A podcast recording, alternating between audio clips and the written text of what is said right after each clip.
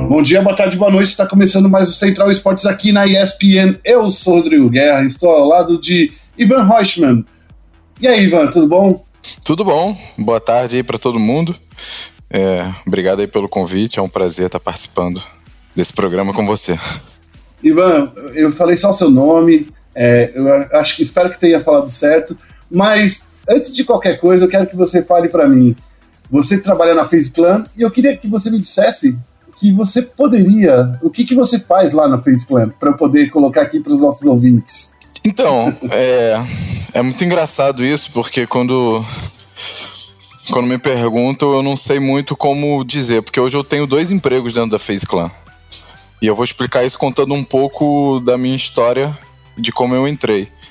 Eu, eu sempre trabalhei com internet, com design, web, tive uma empresa no, no, no Rio durante anos uh, um, um, estúdio de design que atendia muito o mercado de entretenimento no Rio, né? grandes festas, etc. E depois de muito tempo, é, eu e meu sócio, a gente decidiu por separar as carreiras e eu passei a, a trabalhar como designer autônomo. E, e com o tempo o mercado foi mudando e as coisas foram é, mudando de, de, perfil e eu embarquei numa jornada diferente de tentar a vida no esporte eletrônico. E aí me mudei para os Estados Unidos, tentei um, montar uma organização. É, a FaZe Clan se interessou por um dos nossos times. Resumindo bem a história, no fim das contas acabei sendo contratado pela FaZe Clan. E na época eles precisavam montar um projeto de Rainbow Six e o Brasil era o alvo porque possivelmente a Ubisoft indicou a eles que o Brasil era um mercado emergente no Rainbow Six, tinham ótimos times, eram os times finalistas e etc. E assim eu pude voltar pro, dos Estados Unidos para o Brasil e começar um trabalho de manager, de gerenciamento, completamente oposto ao meu trabalho de carreira de como designer gráfico. É, como manager, o meu trabalho é, é, influente sobre todo o Brasil, apesar de que nesse momento a gente só trabalha com o Rainbow Six. Mas eu faço toda a conexão entre o, os projetos no Brasil e os Estados Unidos, é, participo das reuniões com a Ubisoft, é, faço a gestão financeira do, do projeto, toda essa parte burocrática do dia a dia de um, de um projeto e também é, faço todos os estudos de expansão no Brasil é, novos mercados, novos influenciadores, novos jogos, toda essa parte. Esse é o meu trabalho no Brasil. Só que ao longo do tempo eu fui acumulando funções. É, fui ajudando aqui, fui ajudando ali. Ah, Ivan, o designer fixo da empresa foi pedindo ajuda, eu fui me oferecendo porque eu não, não obviamente eu não me importo em, em trabalhar e ajudar. Eu, eu criei um, um vínculo com a FaZe muito forte, como se fosse uma família para mim. E eu sinto como se fosse realmente parte da empresa. Fui ajudando, ajudando. E até que certo momento eu assumi oficialmente um cargo de designer criativo na empresa, onde eu participo da empresa como um todo, no mundo todo, seja no, nos projetos na Tailândia, na Ásia, na Europa, nos Estados Unidos, é, seja na parte de talentos, seja em novos projetos, na minha parte criativa entra, entra na ajuda da empresa inteira. É, e aí assim eu fui crescendo muito dentro da empresa, na parte criativa e até é, os processos criativos como um todo, às vezes eu participo, seja entre criar um conteúdo, até como o lançamento do vídeo do Rainbow Six, foi eu que desenvolvi a ideia. Então eu acabei expandindo meus horizontes dentro da área criativa, mas ainda mantendo a parte burocrática no Brasil. Então hoje então, eu... você você está aí literalmente fazendo um homem, quase um homem de um, um exército de um homem só, na verdade, né? É, muita coisa, muita coisa, cara. Obviamente, é, existem muitas pessoas que no mercado hoje é, não gostam de, dessa multifuncionalidade, porque tem, tem empresas hoje que exigem que você faça muita coisa além do que é o seu papel. Só que no meu caso, eu realmente tenho duas funções e recebo, graças a Deus, por elas duas. Então, eu faço dois trabalhos e sou muito bem remunerado por isso, graças a Deus. Ivan, que legal, cara, porque é, preciso te contar, a, a, a Fate Clan entrou no radar do Brasil, acho que faz de algum tempo, acho que é uma das empresas assim, e eu fico muito olhando pro lifestyle da, da Face Clan, né? Você, agora que você me contou que você é designer, não sei se você faz parte do seu trampo, mas assim, a parte de vestuário do Face Clan é muito bacana, cara. É, sempre muito legal. As camisas, a, a, o streetwear. Eu acho que o streetwear não tem a venda ainda no Brasil, mas é muito legal saber que você pelo menos faz parte de um, uma pontinha dessa coisa de desenvolver os, o, o, conteúdo e o, o, até o visual das coisas, a identidade visual. Ah, com certeza. A, a FaceClan se destaca muito no lifestyle, inclusive um, nossas vendas, a parte de merchandising é muito importante para a empresa que talvez outras empresas de esporte do, desse mesmo mercado não, não consigam alcançar tanto quanto a gente, por conta da força dos nossos influenciadores. É, eu ajudo sim, ajudo na parte criativa ligada ao, ao, à parte de esporte. Existe um diretor criativo super é, talentoso, focado na parte de, de merchandising, de criar novos produtos, etc. E quando ele entra mais no, no mundo dos esportes, eu e o outro designer, que é o Alexander, que a gente chama de Ali, que é da Inglaterra, a gente também participa das criações voltadas para o esporte, seja desenvolvendo ideias para as novas jerseys, é, inclusive a, a, o desenho da jersey passada, sem ser atual, foi, foi um desenho meu. A, a ah. jersey que era listrada, verde, é, vermelha e preta. Aí a nova já não fui eu, mas a gente participa desses processos criativos todos, é, da parte de, de de esporte, né? Possivelmente em breve vai ter uma linha aí mais focada em, em outro jogo que eu não posso. Eita, falar. nós! Na verdade, não, é, não, o jogo já, já faz parte. O PUBG vai, vai sair em breve ah, uma, uma linha de, de peças exclusivas que talvez seja a primeira linha de, de roupas casuais de esporte que a gente esteja fazendo, mais focado num esporte. Ô, Ivan, a Face Clan, né, o Face Clan né, é uma organização que tem um peso gigante no cenário brasileiro, né? Inclusive, um dos fundadores, é o Temper, né? Ele nasceu aqui no Brasil, é isso mesmo? Ele nasceu no Brasil, né? A gente já conversou com ele aqui na ESPN. Então, o Tommy, ele nasceu no interior de Minas, só que muito jovem, com sete anos, ele mudou com a mãe para os Estados Unidos, para Boston. E até se você conversar com ele hoje em português, você vai ver que ele tem um, já um, um português carregado de sotaque em inglês. Mas ele é completamente apaixonado pelo Brasil. Ele. Eu, eu fui super bem recebido na primeira vez que eu, que eu conheci ele, etc.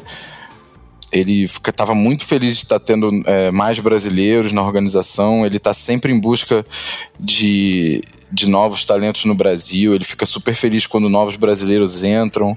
É, todo o processo do Coldzera para ele foi muito prazeroso, ele está sempre em contato, já veio aqui no Brasil assistir o Rainbow Six também, conheceu os jogadores, etc. Ele é super conectado com o Brasil.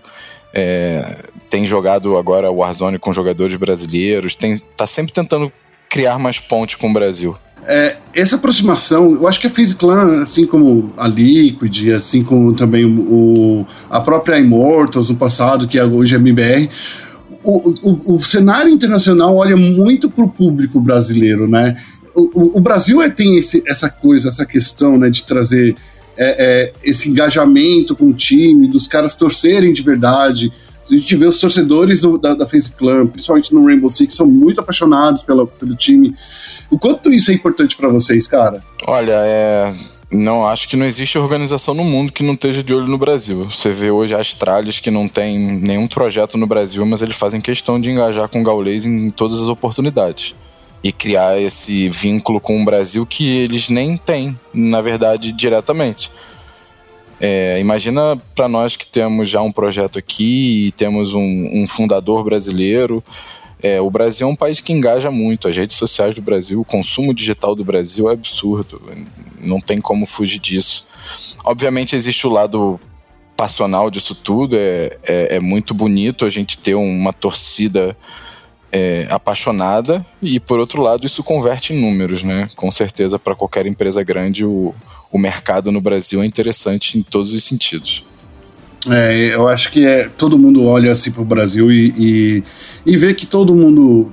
Quando você, o, o, o time, aquela, aquele, aquele clube, é, cai no gosto popular, né? Cai, brinca, entra na brincadeira dos memes que brasileiro é muito brincalhão, e os jogadores são muito. É, é, e se entrosam bem com o público é, é uma questão que dá para ver, cara, em todas as organizações, não é só as brasileiras, as internacionais também. É, é, é, importantíssimo isso. E, mas saindo desse assunto, vamos falar um pouco de Rainbow Six, porque eu acho que é para isso que a galera vai querer ouvir muito de você, cara. Porque recentemente vocês mudaram a age lineup, né? Foi, eu acho que só de, dos cinco jogadores só ficou um, né? Só o Astro ficou, né? É, e vocês trouxeram os outros quatro jogadores que veio do MBR.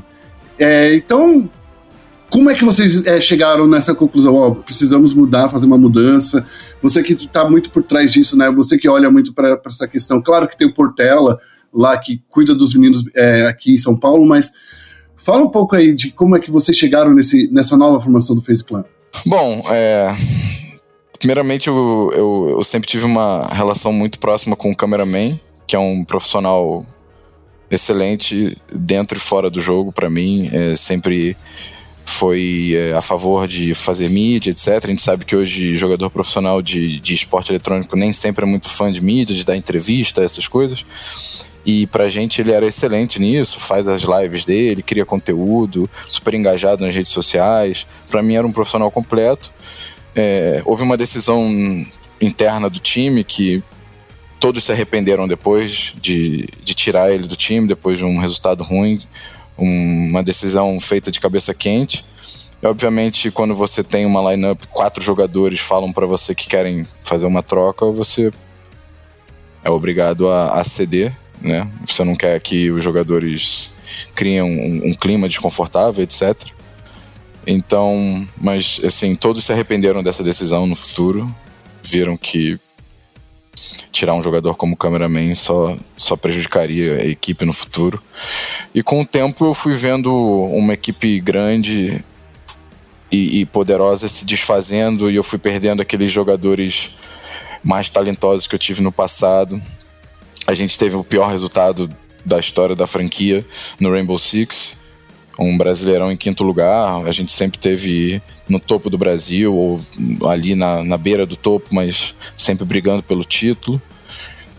E, obviamente, uma, uma oportunidade de pegar uma equipe completa como a do, como a do MIBR, que foi campeã brasileira, não surge a todo momento. É, e foram acasos. É, os jogadores estavam com uma cláusula contratual que permitia que eles buscassem novas oportunidades. É, o câmera flertou comigo sobre a possibilidade de vir, eles tinham abertura para conversar. E a gente avaliou tudo, considerando desde os resultados possíveis até o engajamento geral que a, a line nova traz mais e fizemos toda a projeção e etc de como isso ia afetar e, vimos que foi que era uma boa possibilidade e acabou calhando. Eles escolheram em, em vir num, um, como quatro jogadores é, também tinham um interesse de jogar no, é, jogar com o Astro né que é um, um grande jogador da cena e fazer uma pequena modificação porque a verdade é que é né a line toda é deles e eles fizeram uma pequena modificação na line, trazendo o astro para a line deles e vindo todos para FaZe Clan. Desculpa te cortar, mas é, é, é, muito legal ver isso, porque no Rainbow Six isso acontece bastante. A gente vê que muitos times, eles basicamente eles continuam juntos, né?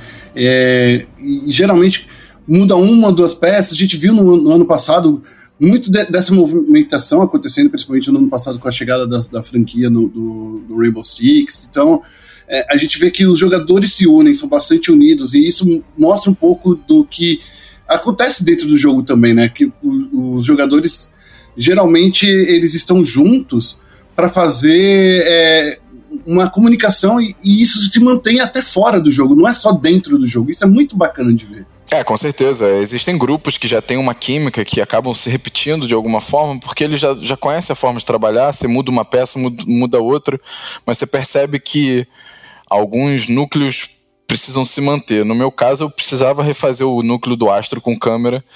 Inclusive, foi o, o foco da nosso anúncio, era o retorno deles dois jogarem juntos. O Astro sempre deixou claro que um dos das vontades que ele tinha era de jogar novamente com o cameraman.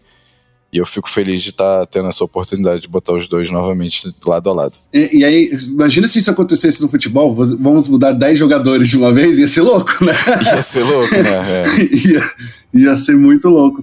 Mas enfim, é, é, agora assim, a gente tá. A gente vê, né, justamente nesse cenário do Rainbow Six, muitas coisas do, da, da, galera, do, dos, dos, jogadores, dos times, gira em torno sempre dos mesmos nomes, né? Aqueles jogadores que estão no topo, eles estão sempre eu acho que a gente sente uma renovação no Rainbow Six muito a conta gotas, sabe? Você entende o que eu tô querendo dizer? Ela, ela acontece uma renovação no cenário, mas ela vem de um nome, vem de dois nomes, não acontece de o cenário inteiro crescer.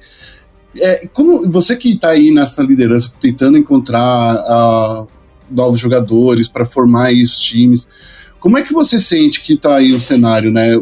Para desenvolver novos talentos, é mais difícil no Rainbow Six? Então, eu acho que o Rainbow Six é um jogo que ele não é tão ainda tão grande, tão extenso como um Counter-Strike, um League of Legends, que aí quando você tem mais usuários e umas bases maiores, obviamente você gera mais profissionais ou pessoas que queiram se tornar profissionais.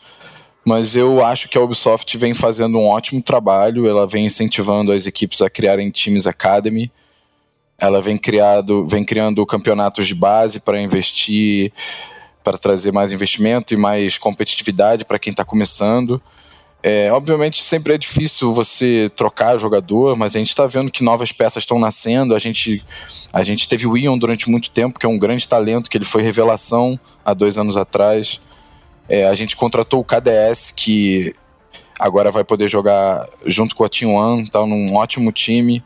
Ele veio também da, da base, é super novo, é, e a gente conseguiu dar visibilidade para ele, todo mundo pôde ver o quão bom ele é. E ele é super talentoso, eu torço muito por ele, é um ótimo profissional de começo de carreira, super jovem e vai mostrar muito serviço. Tem várias outras pessoas vindo de grão em grão. Obviamente, é, não somos muitos times de, da Série A. A gente tem 10 times no Brasil na Série A. Então não são muitas, não tem muito espaço também para trazer muita gente. Não tem como a gente recriar um time com cinco jogadores novos. É, os projetos são é difícil, difícil, né? Não tem tanto time para abraçar tanta novidade, basicamente isso. Então, mas aos, acredito que aos poucos vem nascendo. No CS:GO agora a gente vê na Europa novos times, os times russos, no, tá tendo uma grande troca de, de talentos. Eu acho que tá já numa era de mudança de gerações, né? Tem muita gente se aposentando, jogadores beirando os 30, passando dos 30, que estão abandonando o, a parte competitiva e novos talentos estão nascendo. Talvez o Rainbow Six ainda vá chegar nesse ponto de transição maior, onde mais jogadores vão estar se aposentando para mais novos jogadores estarem aparecendo. E sem falar que no CSGO, né, além de ser um jogo, eu acho que super popular, coisa e tal, no mundo inteiro, não é só em certas regiões, eu acho que no caso, no caso do CSGO tem o, a, o lance de ser um jogo de quase 20 anos se você contar o CS 1.3, 1.6 se você for contar toda a história do, do, do Counter-Strike, né? Então, é muito tempo. tem isso também por trás, né? Tem mais de 20 anos de, de jogo, né? Sim, é. Eu, eu considero o mesmo jogo porque os jogadores que vêm de uma longa jornada, eles fizeram a, a migração, eles vieram do CS antigo pro novo, então a gente considera que seja sempre a, a mesma franquia. E, e, já que a gente está tocando no assunto, nem tá, eu nem te passei na pauta essa pergunta aqui, porque, mas assim, cara, a gente tem visto aí o, no Counter-Strike Coldzera, eu vejo que muita gente critica ele, mas eu sinto que ele está cada vez melhor individualmente, tá? É, eu vi no, nos últimos torneios que eu vi, Coldzera, ele puxou a responsabilidade de ser capitão, foi um cara assim que Sendo bem honesto, eu não, eu não via isso vindo por parte dele, né? Não sei se você tem contato com ele, coisa e tal, se você troca ideia, se você tiver, passa o WhatsApp dele para mim depois, brincadeira. Mas assim, é, o Code, cara, é, foi uma, uma adição muito boa para FaZe Clan, como marca, como jogador profissional, mesmo do jeito que ele é, um cara mais um cara completo, um cara que sabe trabalhar a imagem dele. Para você, você como que você vê a entrada do Codizera na FaZe Clan? Eu acho que, independente de qualquer coisa que falem do Codizera, falem do Codizera, ele é um cara que quer ganhar acima de tudo, assim. Ele é super dedicado. Ele não, não mede esforços para treinar e dar o melhor, mesmo depois de tanto tempo. Ele ainda ainda faz de tudo para vencer. Obviamente, ele precisa de estar tá também se sentindo num ambiente competitivo. É, a entrada dele na phase foi muito importante. Entretanto, talvez a, a estrutura do time sem ter um in-game leader de, de função real mesmo e, e, sendo sempre adaptado ali com o Nico, talvez não tenha sido é, a melhor lineup possível para ele entrar. E eu acredito que agora a gente está chegando numa composição perfeita, a gente tem as peças certas e ele com certeza está muito engajado para para trazer mais títulos aí para FaZe e para o Brasil, né? Porque Coldzera é Brasil, FaZe é Brasil. É, eu, eu falo sempre isso. Toda vez que tem jogo do, do, do coisa, eu tô, tô olhando, porque eu vejo o Codizeira na frente. E eu vejo muito, sabe, o que, é, o Ivan, eu não sei, eu, eu acompanho muito o Codizeira, tanto no Instagram, quanto também no, no Twitter. Eu vejo que é um cara profissional, cara, como poucos jogadores são aqui no Brasil, saca? É, jogadores brasileiros, tanto são poucos, assim, a gente conta na mão de, num, em uma das mãos a quantidade de jogadores que tem esse nível de profissionalismo, de olhar. É claro, né? Nem todo mundo consegue chegar sempre estar no, no auge 100% do tempo, né? O Codizero teve um tempo muito forte dele, mas eu vejo isso e admiro muito nele, sabe? Quando a gente faz entrevista com ele, ele é sempre um cara aberto, responde na sem enrolar, sabe? Ele é um cara que não esconde o, o, que, o que ele sente. Então, é, eu, não, eu não sei, já entrevistei o Codizeira tantas vezes, eu sinto que eu quase sou amigo dele, sabe? De só falta ir para casa dele, tomar, chamar ele aqui em casa para fazer um churrasco. Mas assim, você sente isso também, né? Que ele é um cara profissionalíssimo nesse lado, né? Como, como jogador. Concordo 100% com você. Eu conheci o Codizeira, poder, tendo, obviamente, o privilégio de poder viajar pela FaZe e participar de eventos de CS. Eu conheci o Codizeira antes mesmo dele trabalhar na FaZe e super aberto, super atencioso em ver mais um brasileiro trabalhando em uma organização. É, a gente criou um vínculo super rápido, ele é um cara super aberto, super verdadeiro. É, inclusive, isso que você falou é total verdade. Ele não, esconde nada. Ele acha que ele. Ele acha que é, talvez às vezes ele, ele até se abra demais e as pessoas acabam confundindo um pouco. Mas ele é um cara super verdadeiro, super amoroso e, e batalhador, que, que merece o, o, o, nível que ele tem, porque é, é através de, de muito trabalho duro, com certeza. Se mudou para a Europa e tá, tá lá na guerra dele, batalhando para para o que for melhor para a carreira dele. É super profissional nas redes sociais, conversa com o público, interage, é, faz o trabalho com os patrocinadores de forma exemplar. Ele é um, um profissional ótimo. Cara, e bom, a gente já, eu já puxei muito saco do Codizeira, não vou mais falar dele. A gente sabe que a FaZe está passando por uma fase de mudança também no CS, mas eu quero falar um pouco de, de rumores. Agora você sabe que, que rolou um belo de um boato no ano passado aí de eu acho, não sei quem foi, é, da, da onde surgiu, que a FaZe Clan iria se ingressar no CBLOL. Será? Por uma, se por um momento rolou esse boato, rolou muito. E muitos, muitos comentaristas falaram sobre isso. Será? então, é, eu posso explicar bem tranquilamente o que aconteceu no passado. Assim que o sistema de franquia foi anunciado, eu conversei com a Riot, eu pedi, até eu tive que dar entrada no, no processo de, de, de franquia para poder receber as informações. Então eu dei o primeiro passo individualmente. Eu, como estar sempre em busca de novos projetos para FaZe, eu dei a entrada para poder receber as informações, o projeto, etc., para apresentar para minha diretoria e saber se eles tinham interesse, etc. É, obviamente, o League of Legends é um jogo gigante no mundo todo. E a gente está sempre de olho em busca de, da melhor oportunidade, etc. Só que são muitas regiões no mundo e, e obviamente, é uma decisão muito complexa que não deu tempo de, de entrar em qualquer disputa na franquia Brasil, porque é uma decisão que toma um pouco de tempo. Então, quem sabe?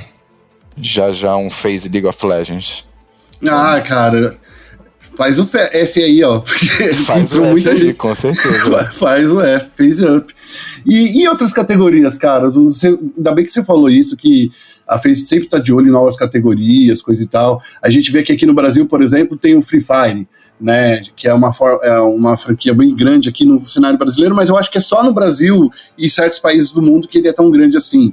É, na Europa tem, deixa eu ver, não sei se vocês têm uma equipe de Rocket League na Europa, que também é, outro, é, é outra categoria super grande.